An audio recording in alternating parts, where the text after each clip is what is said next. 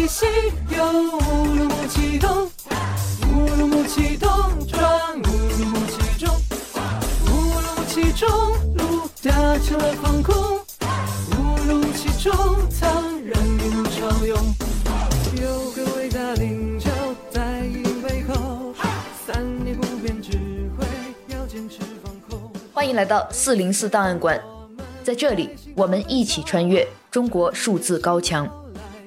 我们现在听到的是近日一首由匿名网友改编的歌曲《乌鲁木齐东》，记录十一月二十六日晚至十一月二十七日凌晨在上海乌鲁木齐中路发生的抗议事件。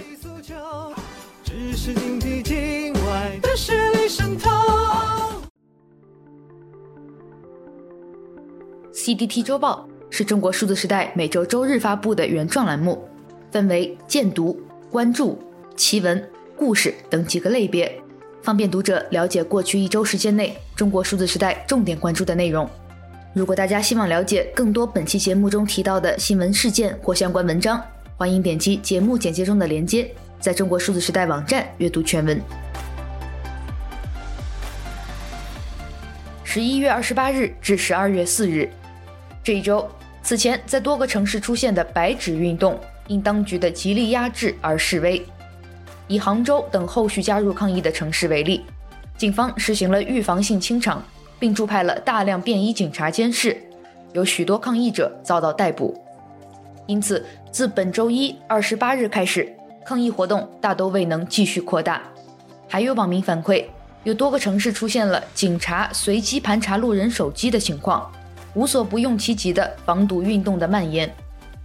而在国内舆论场，一如既往的又出现了甩锅境外势力的声音，其中还有美国提供五亿美元经费支持这样的离奇阴谋论。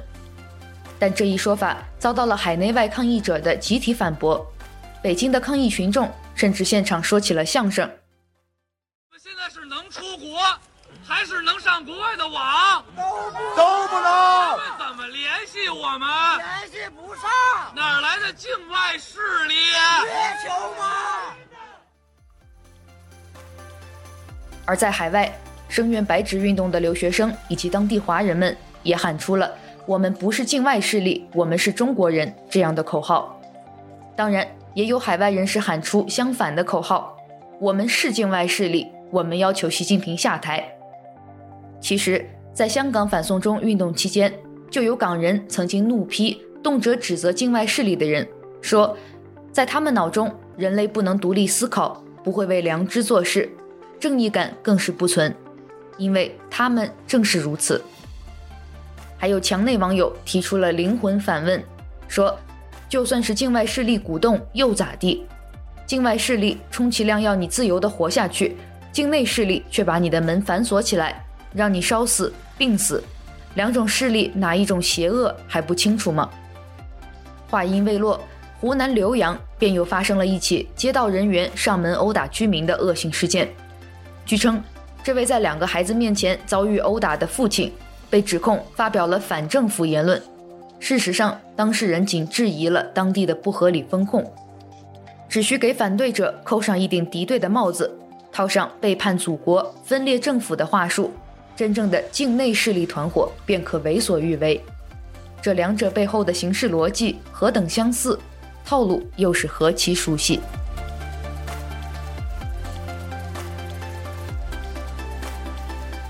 就在白纸运动正在成为舆论焦点时，中共官方突然宣布了前最高领导人江泽民的死讯。在过去的一个月间，江泽民的死讯数次传出，因此也有网友质疑江泽民是否是按需而死。上去的时候街上一堆人，走的时候街上还是一堆人。官方强制要求在江泽民追悼会之前保持全网黑白，以示哀思。然而，多名网友发现。在一些政府网站、电商平台上，习近平的个人照片却都是以彩色方式出现的。更搞笑的是，甚至连包子、维尼熊等形象也伴有彩色。有猜测认为，这可能是平台刻意将习近平设为独裁者，而他最简单的实现方式便是设置关联词，为特定图片移去黑白效果。一条真理部指令部分证实了这种猜想，指令提到。注意不能把习总书记相关内容、二十大专题内容变为黑白。就在江泽民去世消息传出后，又有网民在社交平台转发歌曲《可惜不是你》，把这首歌朝着进取方向再推了一把。也有网民表达了对江时代的某种怀念，但这种声音甚至遭到了不少当年哈丝的批评，因为磨哈实为半真半假，并非是哈多好，而是包更糟，一切全靠同行衬托。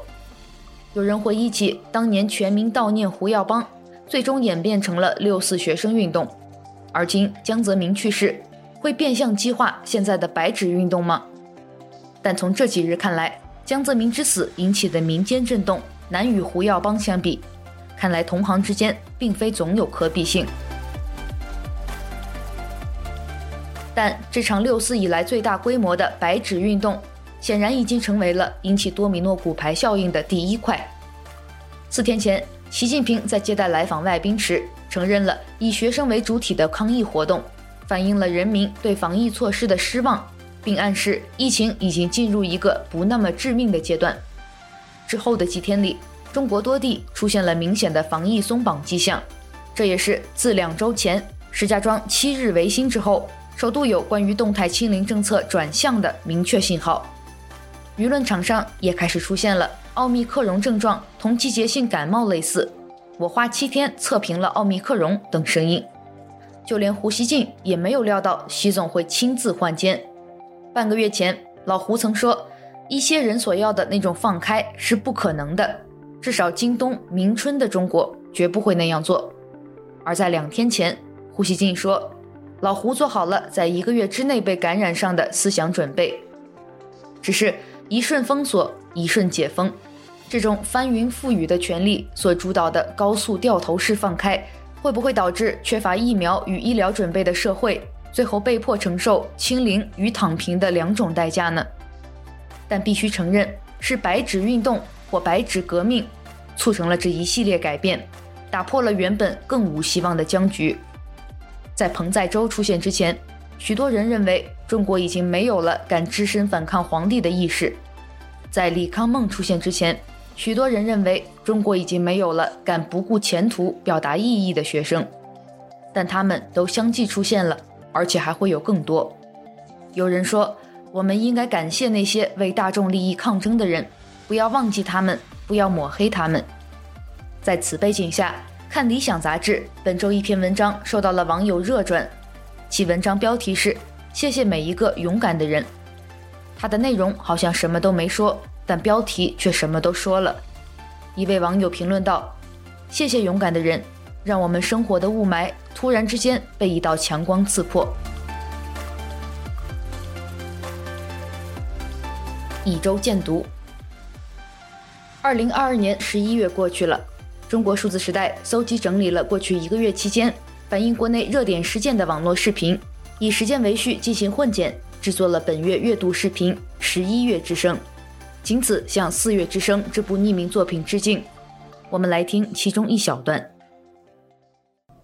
居民自防自救能力弱，对居住建筑中通往楼顶的第二安全出口位置不熟悉，火灾发生时未进行有效的扑救及及时的逃生自救。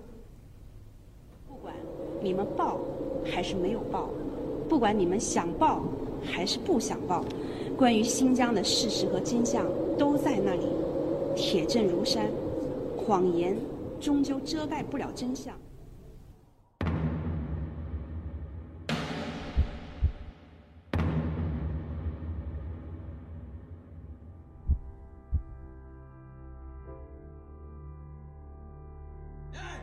我们是人，我们是人，我们是人，不是羊，不是牛，我们是人。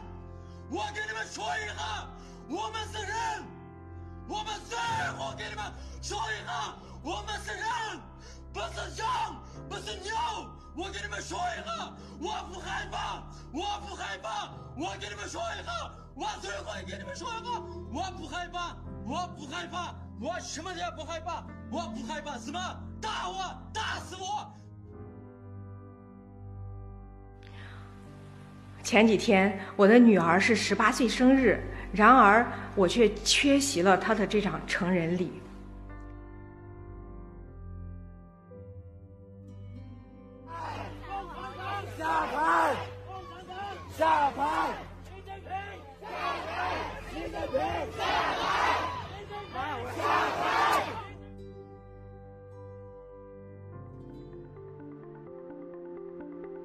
听见 CDT 月度视频，十一月之声，他儿子就是他的软肋。本项目将持续更新，直到四月之声及同类影片在中国解禁。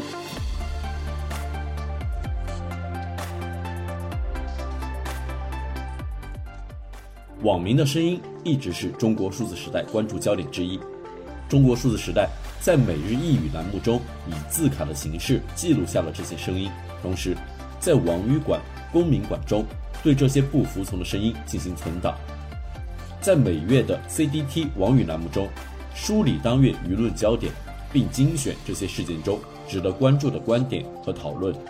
本月热词“白纸”与“爬行”，网语焦点，十一月最受中国网民关注的焦点事件，分别是乌鲁木齐火灾和由此引发的反封控抗议潮及白纸运动，以及江泽民去世。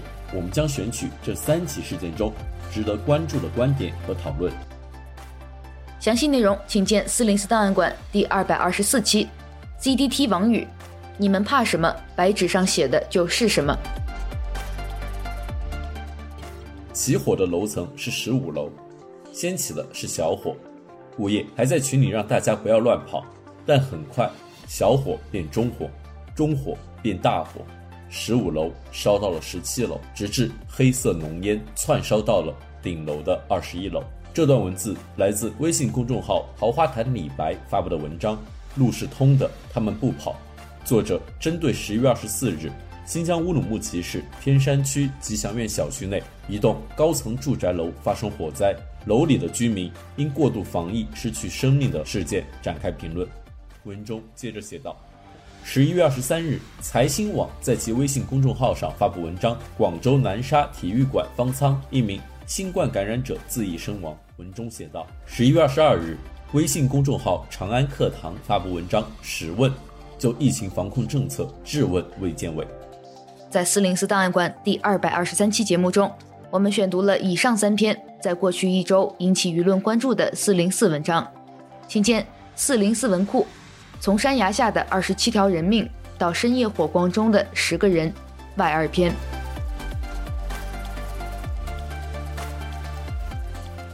从上周开始，中国各地陆续出现了反对封控的抗议活动，成规模的示威蔓延至乌鲁木齐、上海、成都、北京、杭州等至少十八省市，以及至少七十九所高等学府。而在本周的 CDTV，不要皇帝，要民主。白纸运动中的政治口号这一期视频中，我们整合了十一月二十四日至二十八日这五天时间里更多中国民众在街头抗议中的政治诉求。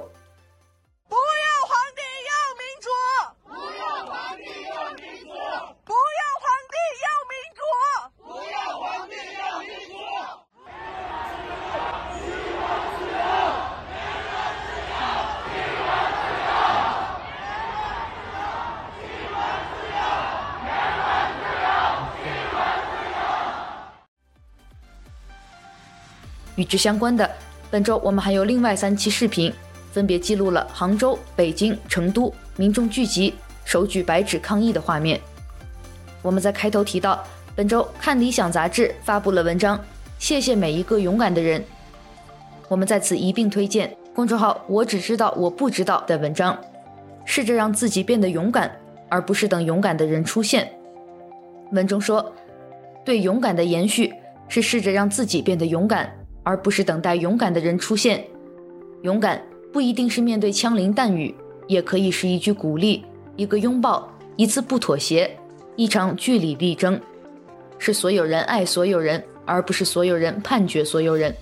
是做一个真正意义的人，而不是伥鬼。请见相关文章。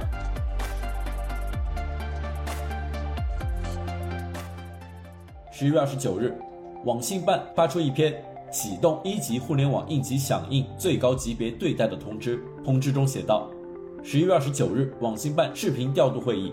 一、昨日由部长召开全国网信系统调度会议，根据工作需要启动一级互联网应急响应最高级别对待，主要负责人亲自上手，加强审核。各省最近情况突出，对于线下滋扰信息、境外信息倒灌，要最快发现、最快处置、最快报告。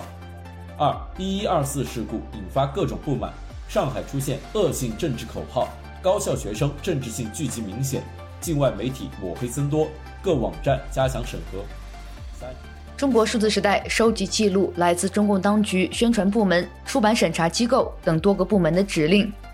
本周我们记录了六条相关真理部指令，除了启动一级互联网应急响应最高级别对待，深入清理整治涉翻墙工具。商品和服务的通知，还包括非必要不宣传防控一线工作的通知，以及另外三条关于江泽民去世悼念期间，影院不得安排喜剧片、国外进口片，所有渠道同步黑白页面，以及习近平相关内容不能变为黑白的通知。请见四零四档案馆第二百二十六期真理部指令，网信办启动一级互联网应急响应最高级别对待外四则。一周关注。十二月一日，流传于网络上的多个书面微信群通知显示，中国北京、深圳、广州几个城市已经开始宣布取消常态化核酸检测。官方建议（引号）指定人群可在便民核酸点测核酸，其他人群非必要不做核酸。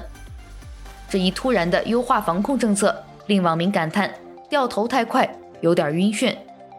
本周关于中国的动态清零政策，我们有十二篇相关文章推荐，其中两篇已经被四零四。在其中一篇已经被四零四的文章中，微信公众号“越秀山边”对话广东省政协原委员李公明评论广州解封。文中说：“如果说之所以有今天的局面，我们必须承认，它是人们不断试图传递真相、温暖与勇气的结果。”从李文亮医生到老子到处说，特别是新晋那些表达哀思的年轻人，没有他们，我们很难想象这样的局面会自动从天而降。请见相关文章。近期在中国多地集中出现群体抗议事件后，墙内网络上一如既往的又出现了指责境外势力在幕后操纵或推波助澜的声音，比如。一篇名为“颜色革命势力蔓延，多地惊现有预谋的闹事，有境外势力被曝光”的文章广为流传，文内充斥着各种阴谋论断及来源存疑的证据，暂无法确定这是否代表着官方定调。而在上海及四川的学生披露，上周日教育部要求各高校做好学生思想工作，严防学生串联，尤其要严防境外势力介入。请见文章，网络民意。每次人民有什么运动，都会被说成境外势力，以及另外两篇关于境外势力的相关文章。十一月二十七日，就在中国上海、北京、武汉、广州、成都等地相继爆发民众抗议集会之时，一位微博用户大葱和臭丫头在网络上批评这些自发的公民行动背后一定有境外势力指使和带节奏。随后有人指出，这名微博网民真实身份是外交部发言人赵立坚的妻子。他的这一特殊身份配合着此番指责抗议的言论，更引起了网民愤怒。一些网民更是将平日对战狼发言人的不满，开始转变为对赵立坚妻子的恶意围观。有网友将他近期所发的微博内容进行了分析，发现作为高官家属，他本人其实并未受到太多清零政策的实际影响。几乎是活在一个多姿多彩的平行世界中，而由于网友的深挖，用户大葱和臭丫头疑似已在个人账号上将自己与赵立坚在德国生活的内容删除。请见翻车现场，他在德国明着乐，老公在中国偷着乐，两口子赢麻了。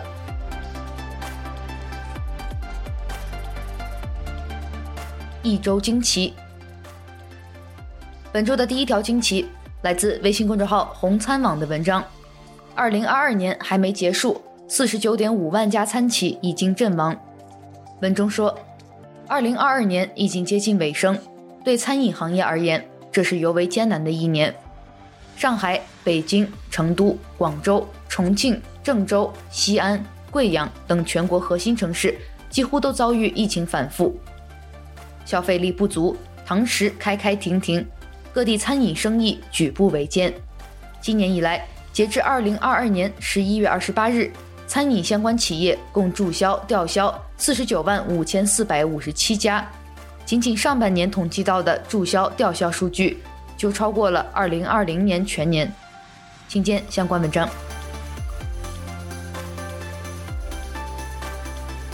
十一月二十八日深夜，新疆阿勒泰市人民政府发布通报称，极寒天气导致该市一项目工地七名工人遇难，一人受伤。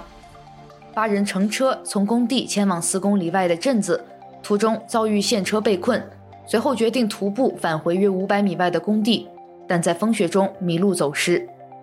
而一名遇难者家属告诉中青网记者，遇难者们所在的工地已经停工一个多月。工人们此前一直在申请离疆返乡，但未能获得批准。十一月二十六日，公司紧急通知，才同意工人离开阿勒泰。本周关于七名工人在新疆遇难的事件，我们收录了三篇相关文章，其中包括来自公众号“李月亮”的文章：“京东最悲惨一幕上演，七人活活冻死，不止天灾，更有人祸。”来自《中国青年报》的报道：“七人离疆返乡途中遇难。”年龄最大六十岁，停工一个多月，申请返乡未获批，以及来自公众号 C Mouse 的文章，牧民正在遭受的灾害以及我能做什么，请见相关文章。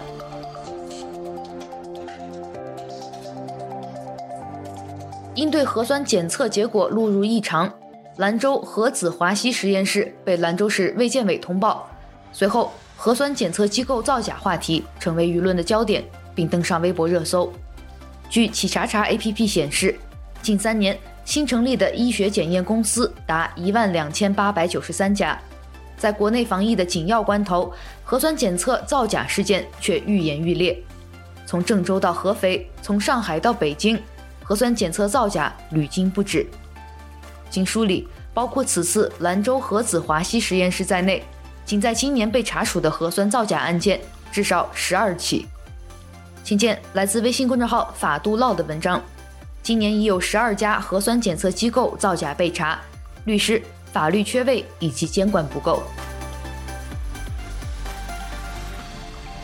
本周的最后一篇惊奇是一篇已经被四零四的新闻报道，来自红星新闻。河北邢台多地燃气限购，村民采暖困难，当地政府回应。文中说，寒潮来袭。河北邢台的最低气温已降至零下，急需供暖。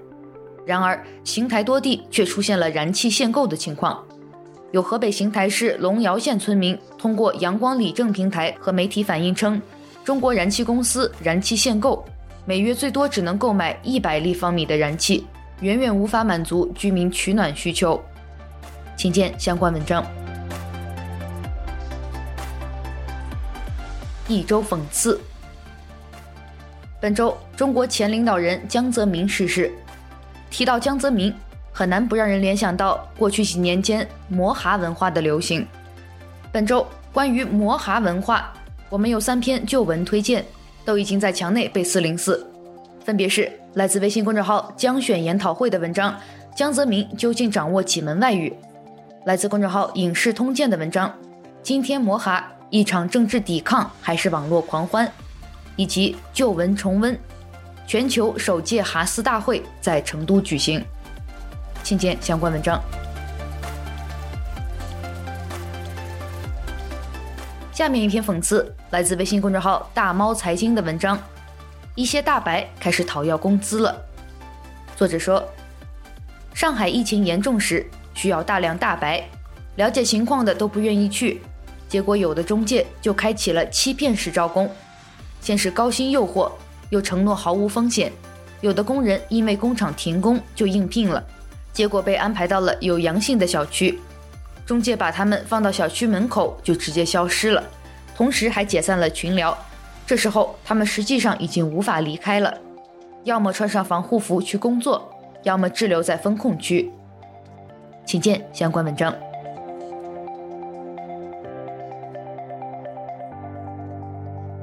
一周故事：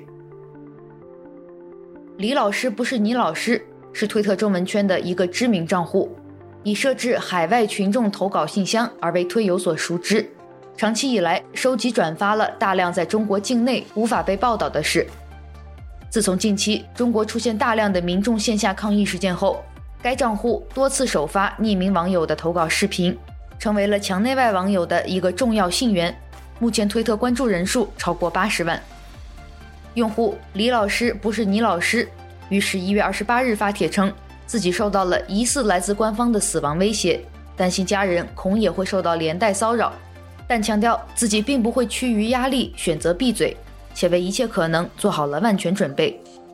本周的第一篇故事，我们来分享一篇李老师不是你老师的文章，致所有正在找我和准备找我的公职人员。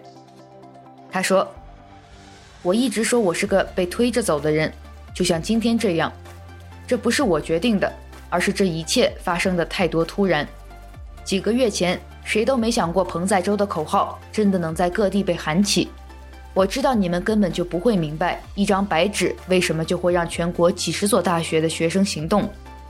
如果国内的媒体可以报道，国内的人们可以议论正在发生的事情，大家也就不用来我这里说心里话。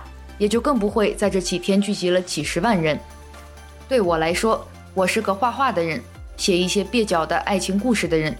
这一切本就是和我很远的，但是你们用你们的言论管制创造了我。此刻，过去那么多年来，我因为害怕你们而自我审查的折磨已经消失了，我再也不怕你们了。请见相关文章。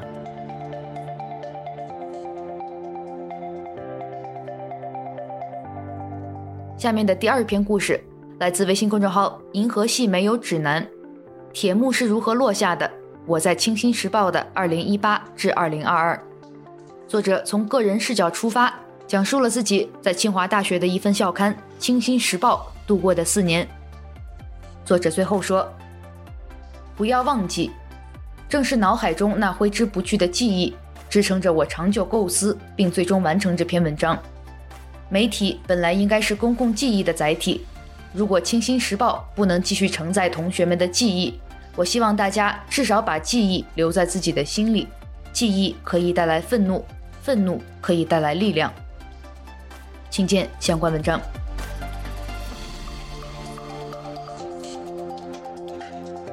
一周声音。近日，在上海市乌鲁木齐中路抗议发生后。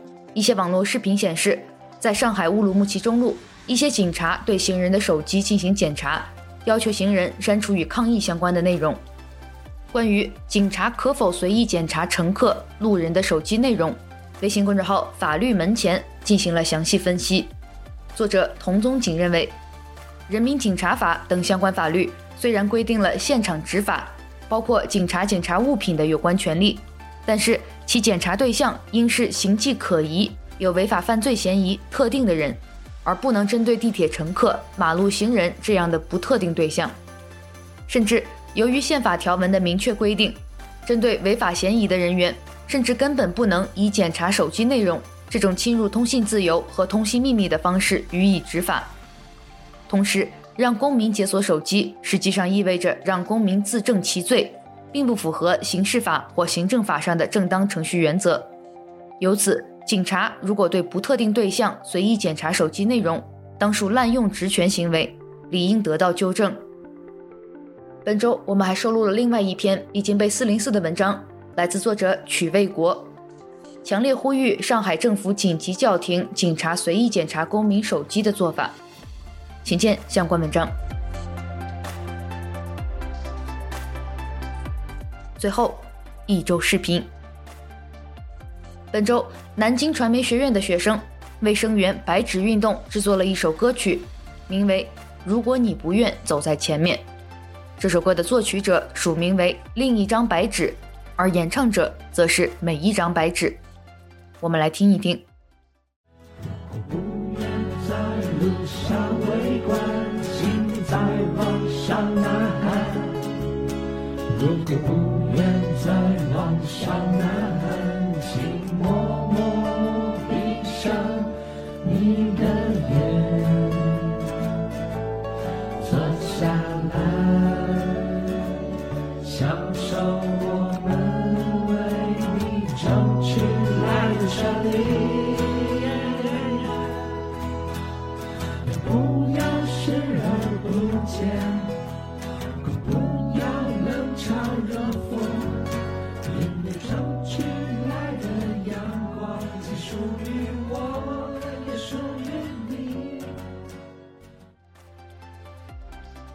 请见 CDTV。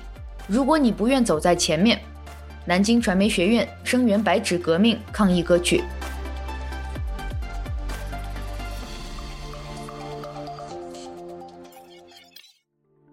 十一月二十七日，英国广播公司 BBC 发表声明称，BBC 记者艾德劳伦斯在上海抗议现场进行采访时被中国警察暴力抓捕。一些流传的视频则证实了 BBC 的这一声明。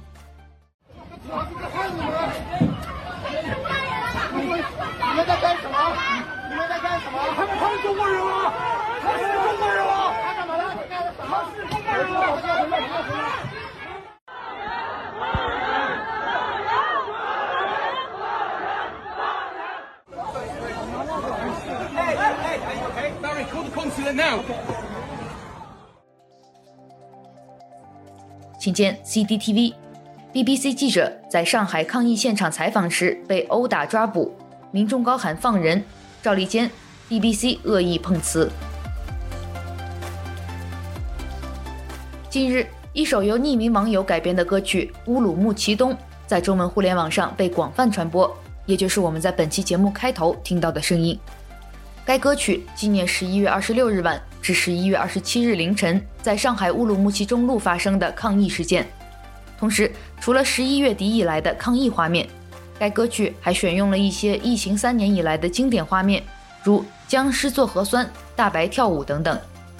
这首歌改编自罗大佑的经典歌曲《皇后大道东》，而《皇后大道东》描述了1997年香港回归后港人的不安和恐惧，被中共当局多次封禁。请见 CDTV 乌鲁木齐东网友改编歌曲，记录乌鲁木齐中路抗议。空白着的纸张被击碎烧光，三十年后又将是什么模样？以上就是本周 CDT 周报的内容。如果大家希望了解更多本期节目中提到的新闻事件及相关文章，欢迎点击节目简介中的链接，在中国数字时代网站阅读全文。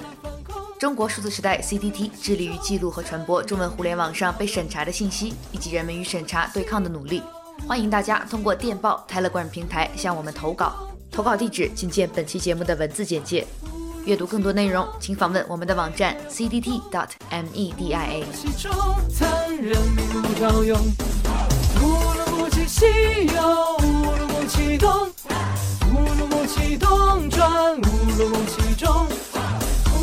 其中路为何要放空？误入其中怎？